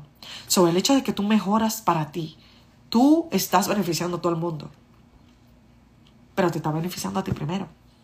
¿Me entiendes? So, a mí me encantaría ver, mira, cuando yo veo gente que me cuenta, Lisa, mira, me está yendo bien, me estoy conociendo, que esto y lo otro, mira, yo me pongo más feliz. El hecho de que la gente comparte en las redes sociales, que le está yendo bien, que comparte. Mira, hay gente que dice, no, porque a mí que me importa que tú estés feliz, que tú fuiste al gimnasio, que esto y lo otro. Ay, no, mi amor, postéalo mi amor, postelo, la gente que se queja de una persona estando feliz y celebrando el hecho de que fue para el gimnasio, es una persona que lamentablemente necesita mucho amor, pero que lamentablemente es miserable. ¿Ok? So, el hecho de que tú compartas tu felicidad, no importa qué tan pequeño sea, si tú seas comiéndote un bicocho, porque tú sabes cómo yo comparto mis historias por aquí. Es porque a mí me gusta compartir mi energía positiva y feliz, porque estoy feliz. Y el hecho de que yo esté compartiendo esa felicidad contigo, la persona que está feliz consigo misma va a absorber esa energía y va a ser más feliz. A mí me encanta ver su video. Así que por favor, postea, sigue posteando porque a mí me encanta verlo. Ah, yo, yo necesito ese tipo de energía. Hay días que yo me siento como una mierda. Y cuando yo veo una persona que le está yendo bien, que fue al gimnasio, se siente bien porque fue al gimnasio y está bailando, yo me pongo fuas, ¿qué te fuas? Me pongo feliz. ¿Ok? Así que no dejen de postear lo que te hace feliz. Porque hay gente que me dice, ay, que no quiero postear esta foto porque está como ridículo, como que quiero buscar atención. Sí. Yo quiero atención. La quiero. ¿Tú sabes por qué? Porque yo quiero transferir esa energía positiva. Porque así como cuando tú posteas algo, yo me aprovecho de esa energía positiva también. ¿Ok? Y no siempre tiene que ser eh, energía positiva. Puede ser el hecho de que tú estás pasando por algo mal también. El hecho de que estamos aquí conectados por internet y tú sabes que tú emocionalmente estás siendo apoyado. Eso ayuda muchísimo también. ¿Por qué no? Mi hermano, potee lo que usted le dé su gana. Potee lo que usted le hace feliz. Lo que le haga sentir bien. ¿Ok? Y si en algún momento te arrepientes de postearlo, bórralo. Total, todo el mundo se va a morir y nadie se va a acordar de nada. Así que sea feliz. Sea feliz. Eh, ¿Tuviste hijo con ese pana? Sí, tuve dos. Tuve dos. Eh, una persona me dijo a mí, no, Lisa, que si tú tuviste dos hijos con esa persona, ese fue un hombre bueno. No fue así. Yo siempre quise tener hijos desde que yo tenía 18 años. ¿Ok? Y yo tenía ese pensamiento de que si tú te casas con una persona, tú te quedas con esa persona para siempre. Y yo dije, yo voy a pelear por esta relación mi vida entera. Y yo siempre he querido tener hijos. Yo es con él que voy a tener los hijos. Qué equivocada estaba. Ahí fue cuando mi... Cuando... Ok, la gente me pregunta también. Lisa, ¿qué se siente tener ese despertamiento espiritual? Es cuando tú empiezas a preguntarte, hmm, ¿por qué yo pienso de esa manera? Hmm, ¿Por qué yo pienso que ser una persona exitosa como mujer significa tener hijos y un esposo y una familia? ¿Quién me puso eso en la cabeza? Cuando te das cuenta de que las cosas están manipuladas de alguna manera u otra, a pensar de que tú tienes que hacer la cosa de alguna manera. Mira, por ejemplo, que decían de que no, que si tú quieres trabajar en el banco, tú tienes que tener universidad. No, no necesariamente. No estoy diciendo que no vayas a la universidad. Cada, cada éxito se ve diferente para cada persona. Tal vez un trabajo de 9 a 5 no es para ti lo que significa el éxito. Pero para otra persona sí lo es. So, ¿quién eres tú? Mira, incluso la gente que están haciendo de que emprendimiento. Y yo soy, yo soy una de esas personas, pero ahora yo digo, how dare you? ¿Cómo te atreves a decirle a una persona que está trabajando de 9 a 5 que no es el trabajo que deberían de tener? Pero si para ellos lo es. Entonces esas personas que son emprendedores, pero que son espirituales y se la pasan poniendo al piso personas que tienen su trabajo de 9 a 5, tú no eres espiritual. Porque el hecho de que tú estás juzgando a otra persona en donde están hoy en día, eso no te hace espiritual, my friend. Ya tú estás, ya tú estás poniendo un estándar. Tú estás haciendo exactamente lo que usted dijo, lo que a usted no le gustaba. El éxito se ve diferente para todo el mundo. Y tú, si me, si me sigues por aquí, tú conoces muy bien que yo siempre te voy a decir que el éxito se ve diferente para todo el mundo. El éxito para... Celébralo, celébraselo a la gente. ¿Me entiendes? Celébraselo a la gente. Para todo el mundo va a ser algo diferente. Pero si vuelta atrás.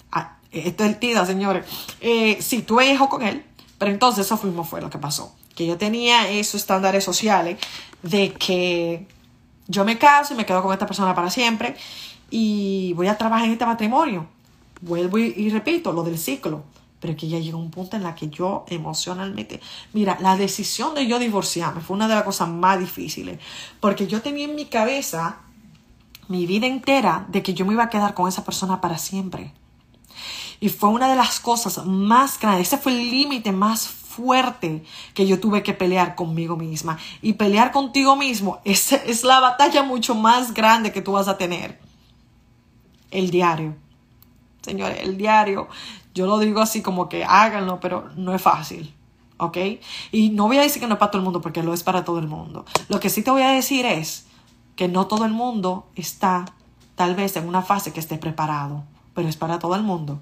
Ahora, depende de ti si usted quiere estar preparado. Si usted dice, yo estoy alto, estoy alta, hoy es el día. ¿Ok? Entonces eres tú que lo tienes, es una decisión personal. ¿Ok? Déjame ver. Cuando la persona necesita superior realizado, suele humillar a los demás. Lamentablemente. Y tú sabes qué es lo que yo siempre me decía. Yo siempre me decía, algo que mi mamá siempre me decía también, era, ella me decía, Lisa, mira, no importa el dinero que tú tengas, no importa los carros que tú tengas, al final del día tú eres gente. Y usted caga igual que el otro.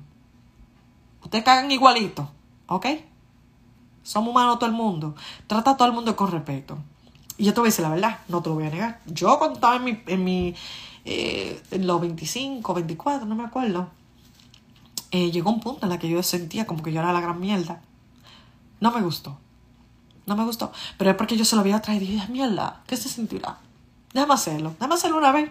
A ver qué se siente. Horrible. No lo haga. Es lo peor del mundo te vas a sentir mal. Ser una persona empática, ser una persona que es amable y con mucha compasión, te vas a sentir mal. Si eres un narcisista, te va a encantar. ¿Ok? Eh, Brianna, gracias. Pero tarde o temprano tendrá su recompensa. Mira, al final del día, Mike, yo realmente no le deseo a nadie y yo no le deseo nada mal a mi ex. Al contrario, yo le tengo pena, vuelvo y te repito, le tengo mucha, mucha pena. Porque hasta el día de hoy el tipo se preocupa más por su imagen, más que su propia felicidad. Y yo no soy así, yo soy una persona libre. Eh, yo soy una persona que realmente no le importa lo que piense la gente eh, de mí. Sí, claro, yo uno lo piensa, yo soy humana, pero al final yo digo, bueno, nos vamos a morir todo al final del día. Tú sabes, soy la autoconciencia, yo diciendo como que, claro, en algún momento uno lo piensa y uno dice, pero espérate, ¿Me está haciendo feliz a mí o al otro? Ah, no, espérate, me está haciendo feliz a mí. Lo voy a hacer. ¿Me entiendes? Pero lamentablemente mi ex no es así. Es más como, como se ve mi imagen. Estoy miserable, estoy feliz. No importa. Lo estoy haciendo por mi imagen. ¿Me entiendes? Eh, no te admiraban porque vivían de la apariencia, exactamente. Estabas atrapada, pero Dios te liberó. Amén. ¿Y de dónde es ese desgraciado? Es dominicano chino, igual que yo a la bella mujer. ¿Y qué fue? ¿Y sé qué fue? Eh, que me lastimaron, sí, a mí me acabaron. Una de, las cosas más incómodas que vi una chica con una energía hiriéndose alto y él la miró mal. Me dio ganas de ir a decirle, pana, eso no se le hace a nadie. Exactamente. Exactamente. Eso es una pena. Eh, Martin Luther King dice, cambiarás de opinión, cambiarás tus aspectos, tu sonrisa y tu forma de comportarte. No importa lo que cambies por alguien, siempre serás tú. Mira, ok. Por dentro siempre vas a ser tú. Mira, algo que a mí me, me llamó mucho la atención fue como un podcast que yo escuché que decía, que decía eh, que tú pienses de nuevo una idea, no quiere decir que tú estás cambiando de opinión. Desde, desde la fundación, desde la base, todavía es igual, pero en la forma en la que tú la explicas, tal vez cambie o se expanda. ¿Me doy a entender? Y eso fue algo que a mí me encantó porque yo siempre he dicho, tú vas a cambiar, tú vas a evolucionar, tú vas a, a crecer y permítete ese cambio. Porque muchas veces no sabemos, ¿verdad? Muchas veces estamos como en el mismo círculo y no vemos otro círculo y no aprendemos. Por eso es tan importante tener diferente gente que tú conoces. Mientras más, más gente tú conoces, más perspectiva tú conoces. Por eso yo siempre, a mí me dicen, Lisa, cuando tú conoces a la gente, tú le preguntas muchas preguntas así como super deep, como que para conocer a esa gente de verdad como son. Y es porque yo quiero aprender, quiero aprender cómo esa persona vivió y, y vivirlo, ¿me entiendes? No vivirlo, pero vivir, vivir su historia Por eso yo digo, cada, todo el mundo tiene una historia, todo el mundo tiene una historia que contar. Por más que tú creas que tú no lo tienes, tú sí lo tienes. ¿Ok? Tú tienes una historia que contar y siempre va a ser interesante. La pregunta es, ¿es esa historia te va a ayudar de alguna manera? ¿O esa persona que viene a tu vida te va a ayudar, te va a ayudar de alguna manera? Y no es ser egoísta, señores. Es, es cómo funcionan las cosas. Tú tienes que saber, si una persona viene a tu vida, tú conoces a esa persona y le entiendo, lo que sea que sea esa persona viene a tu vida, ¿te está sumando o te está restando? Y si te está restando, se tiene que ir. ¿Ok? Y no estoy diciéndole que, mira, eh, enemigo no me hable. Tú no es así tampoco. Pero ten prioridad para las personas que te están trayendo algo positivo que a ti te gusta. Yo otra cosa que digo mucho en mi plataforma es, haz lo que te haga sentir bien. Pregúntate, después de que tú tienes una, una, junta, ah, una juntada con una persona, Pregúntate cómo tú te sientes. Me sentí ansioso, me sentí intimidado, me sentí eh, un poco celoso. ¿Ok? Y digamos que tú sientes todo eso y te dices, ¿por qué me sentí celoso? ¿Por qué me sentí intimidado? ¿Por qué me sentí de tal manera? ¿Por qué me sentí? ¿Por qué? Pregúntate por qué. Y averigua poco a poco. Tal vez tú no te sepas la respuesta hoy, ahora mismo, en ese momento pero ya está en tu, en tu cabeza y tú poco a poco lo vas pensando. Y después cuando tú hagas diario de nuevo, tú lo vas a escribir y tú dices, ah, fue por eso. Poco a poco te va a llegar, créeme. A ver.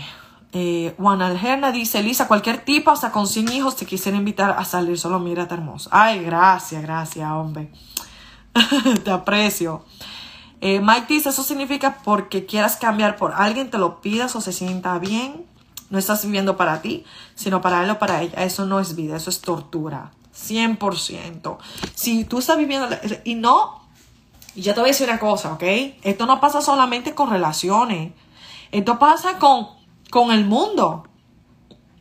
Por eso que yo digo, yo quisiera de verdad que tú sintieras que se siente ser libre. De verdad. ¿Ok? Incluso en las redes sociales. Yo soy una persona que está en las redes sociales y ustedes me conocen como yo soy. Y hay veces que yo cambio también. Y hay gente que me ha dicho, ¿dónde está la Lisa de antes? Eh, ¿Dónde está mi Lisa? ¿Dónde está esto? Y yo, bueno, mi amor, yo sé que tú lo hice con todo el amor del mundo, pero esa Lisa que tú estás viendo ahora es Lisa también. Permíteme crecer. Que tú tengas una expectativa sobre mí, ese no es mi problema. No es mi trabajo medir a las expectativas que tú tienes de mí. Diablos, esto salió lindo. Salió bello esto. Déjame decirlo de nuevo. déjame decirlo de nuevo, espérate, que me gustó. No es tu trabajo medir a las expectativas que otros tienen de ti. Diablo, coño, esto va para un post. Voy a buscar la foto, lo voy a postear mañana. Ojalá que no se me olvide pero me encantó. Pero dime tú, todos los días en el trabajo, ay, Lisa, tú eres una persona muy energética, que tú y lo otro. Ya Lisa tiene en la cabeza que cada vez que nos juntemos, Lisa tiene que estar feliz, tiene que estar muy energética. No, mi hermano. Y pasa, pero la autoconciencia, tú dices, espérate, hoy no dormí bien y no me siento con mucha energía. Y a veces me dicen, Lisa, ¿cómo tú estás? yo estoy así, como, como, como una papa. Aburrida estoy me dicen, ¿cómo tú estás? yo, no, sí, bien, tranquila, estoy así, o sea, la tal, normal. Tú sabes, pero antes, antes hubiese sido, yo hubiese estado, ay, hola, ¿cómo tú Pero atrás, estoy casada como el día Entonces ahí estoy yo reprimiendo mi emoción. Y eso es un problema también. So, recuerda, las expectativas que tienen sobre ti, no importa de dónde vengan, ¿ok? Suéltala suéltala, déjala ir. Sé tú, en cualquier momento que tú seas. Mira, ahora mismo yo siento, me siento bien, me siento feliz, estoy feliz, ¿verdad? Estoy bien porque me siento bien del hecho de que puedo compartir todo este tipo de cosas. Pero después si me siento como, un disparate, bueno, me siento como un disparate, ¿qué tú haces?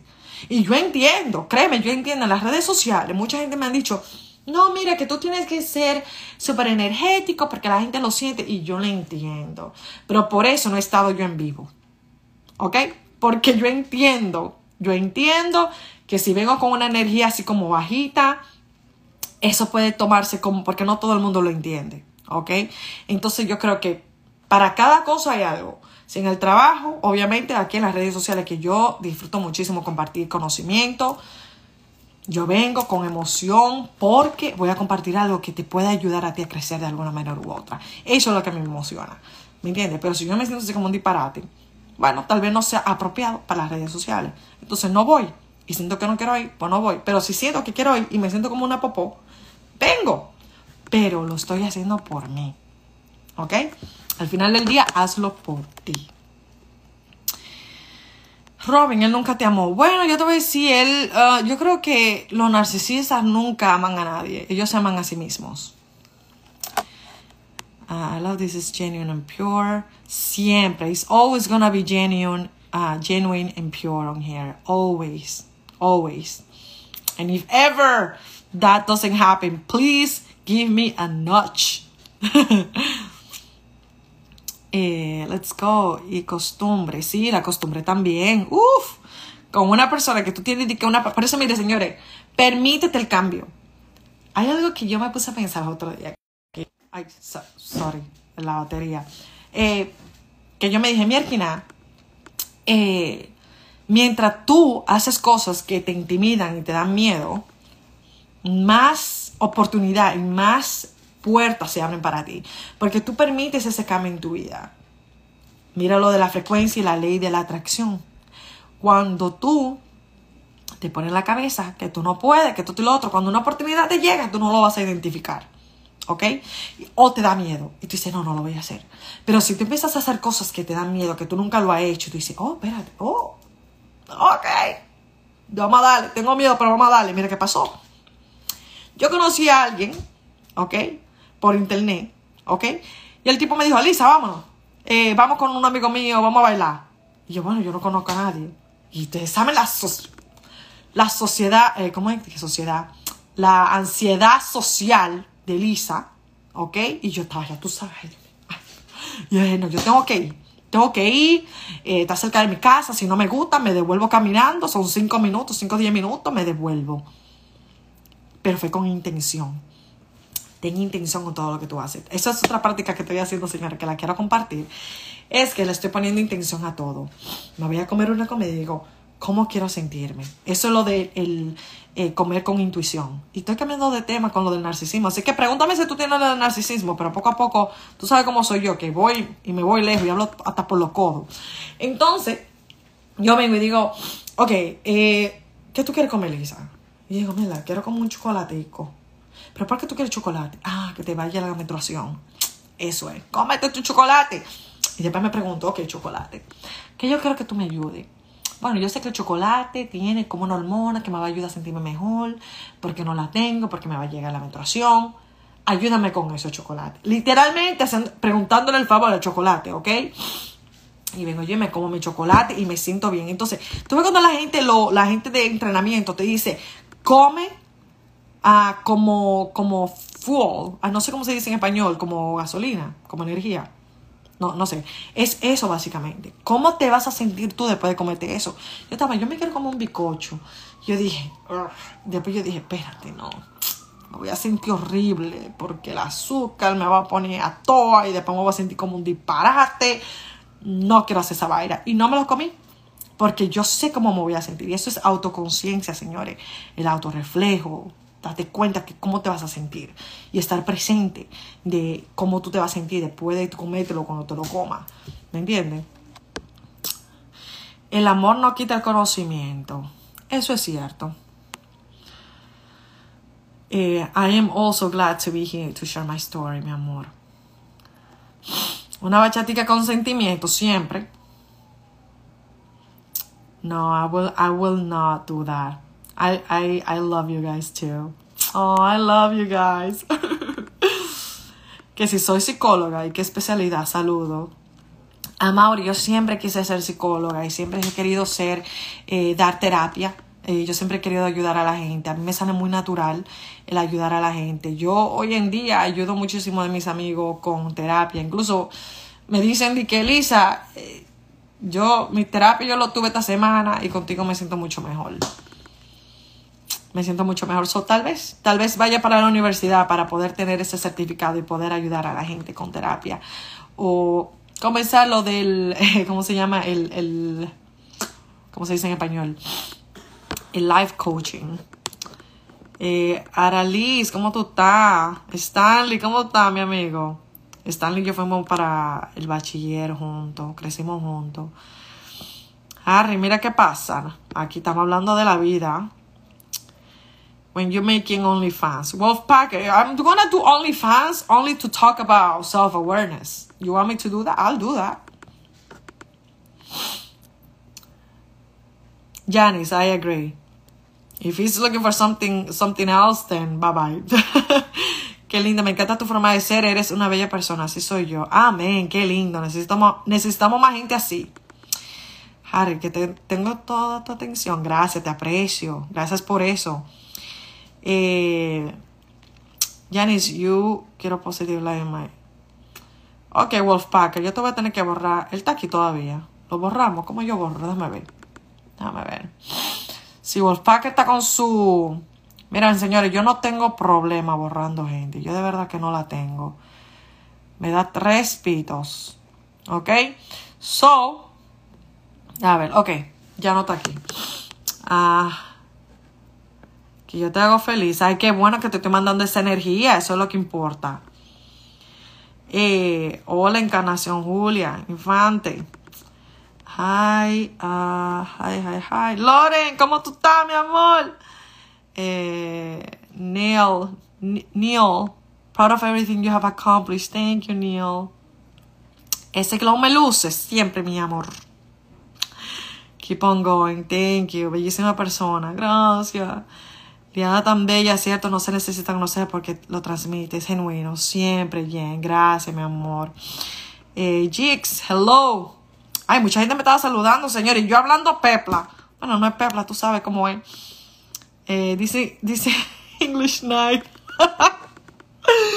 Luis, always, always. Yeah, that was nasty, Janice. That was not cool. Pero sí, como tú dices, Janice, only positive vibes and good a good uplifting energy. Warlene, ¿cómo tú estás? Estamos muy, muy bien. Estamos hablando de todo un poco. Pero sí, déjame saber si tú tienes más preguntas. Y recuerda, mándale. Mire, señores, a mí me salvó mucho también el conocer qué es el narcisismo. ¿Qué es el narcisismo? ¿Cuáles son los ejemplos? Porque a mí, mira, había muchas veces que, me, que decían, mira, estas son las cosas que tienen, que no tienen empatía, que tú, Eso es mentira. Ellos sí tienen empatía. Lo que pasa es que lo usan para ellos. Tú tienes que saber qué es lo que es. Aprende con ejemplos de vida porque son muy similares. Son muy similares. Y a mí muchas veces me pasó que yo decía las cualidades, pero yo decía, ¿Y dónde yo meto este ejemplo en la, en la, situación de vida? No sé.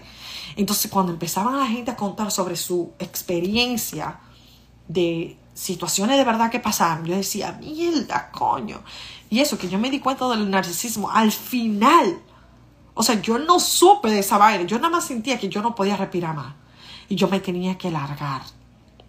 Que yo me tenía que ir. Y yo me vi, me vi con una puerta que yo me podía ir y me fui. Y después que yo empecé a aprender, yo le dije, yo incluso recuerdo que le dije a él, tú eres un narcisista. Y él decía, yo, narcisista. ¿Cómo te atreves tú a llamarme narcisista? Ya tú sabes, negado. Los narcisistas nunca van a admitir esa vaina. Nunca. Nunca. Ah, déjame ver. Ay, Warling, gracias. tú me puedes ver por aquí en vivo. Pero entonces sí, mi gente, eh, sí, ya yo hablé sobre el narcisismo. Mándale este video a esas personas que tú sientes que necesiten este video, eh, que necesiten verlo. Lo ejemplo, yo no soy médico, pero yo sí te puedo decir lo ejemplo que yo viví con el narcisista. Hay muchísimo, muchísimo más. Pero lo podemos dejar para otro momento, para otra noche. Pero si tú me dejas las preguntas, eh, si tú me dejas la pregunta en, en los comentarios, me ayudaría muchísimo en cómo te puedo guiar basado en mi experiencia propia. Eh, Ay, Janet, mi amor, gracias. Yo feliz de tenerte aquí. Honestly, I love having you guys here because eso demuestra lo mucho que you work on yourself and the fact that you're so open to learning new things. Para mí, eh, el hecho de que you take the time to learn about yourself, to learn something new, it's everything, absolutely everything, because that's how we grow. If we stay stuck in a box, we're not going anywhere and we don't help anybody either. So, doing this is the way to grow and evolve. El narcisista sobre de autoestima baja. Eh, no, ellos tienen un super autoestima super bajo. Por esa misma razón es que te ponen en el piso. Acuérdate, mira, esto va a ley de todo el mundo. Esto no tiene que ver con narcisista, pero esto es ley de todo el mundo. Como te trata una persona es basado y reflejado a cómo ellos se tratan dentro de ellos. Y te voy a decir un ejemplo. Cuando este muchacho se equivocaba haciendo algo, le decía, coño, pero qué idiota.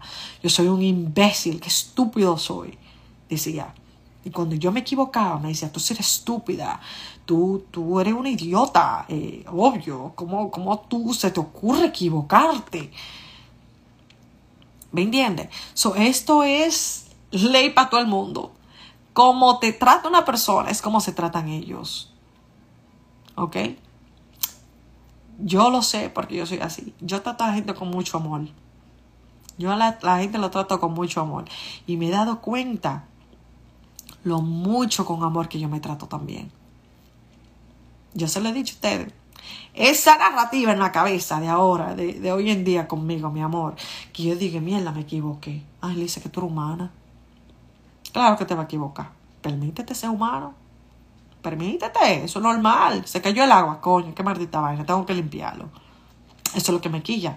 Tienes que limpiarlo. No el hecho de que yo tumbe el agua el hecho de que tengo que limpiarlo y yo estoy a la gana. Pero antes, tal vez hubiese sido, ah, no, porque tú eres un idiota, que tú lo otro. So, el hecho de cómo la gente te, te trate es basado a cómo ellos se tratan. Acuérdate de eso. ¿Ok? So, mi gente, ya son las nueve y media. Esta mujer no se ha callado la boca. Yo no me he callado la boca. Pero gracias, muchísimas gracias por estar aquí conmigo. Eh, voy a tratar de hacer más eh, los en vivo. Eh, todo se va a basar obviamente en, en los requests que ustedes me manden. Déjame en los comentarios que tú quieres saber. Y si no quieres comentar en los comentarios para que la gente lo vea y lo quieres mantener anónimo, yo estoy poniendo las cajitas en mi stories para que tú me puedas escribir la pregunta nadie lo va a ver, nadie va a saber que es tu nombre, solamente yo lo sé. Así que tú me puedes dejar los comentarios, las preguntas por ahí y mándale este video a esas personas que tú sientes que necesiten este video. Eh, personas que están lidiando con depresión, dile que se muevan a no sé cuántos minutos eh, y que estamos hablando del narcisismo. Así que mientras más te eduques, más poder tienes. El conocimiento es poder. Úsalo úsalo, que está en todas partes, está accesible y compártelo. Así que se me cuida muchísimo mi gente, se te quiere mucho. Buenas noches, bye.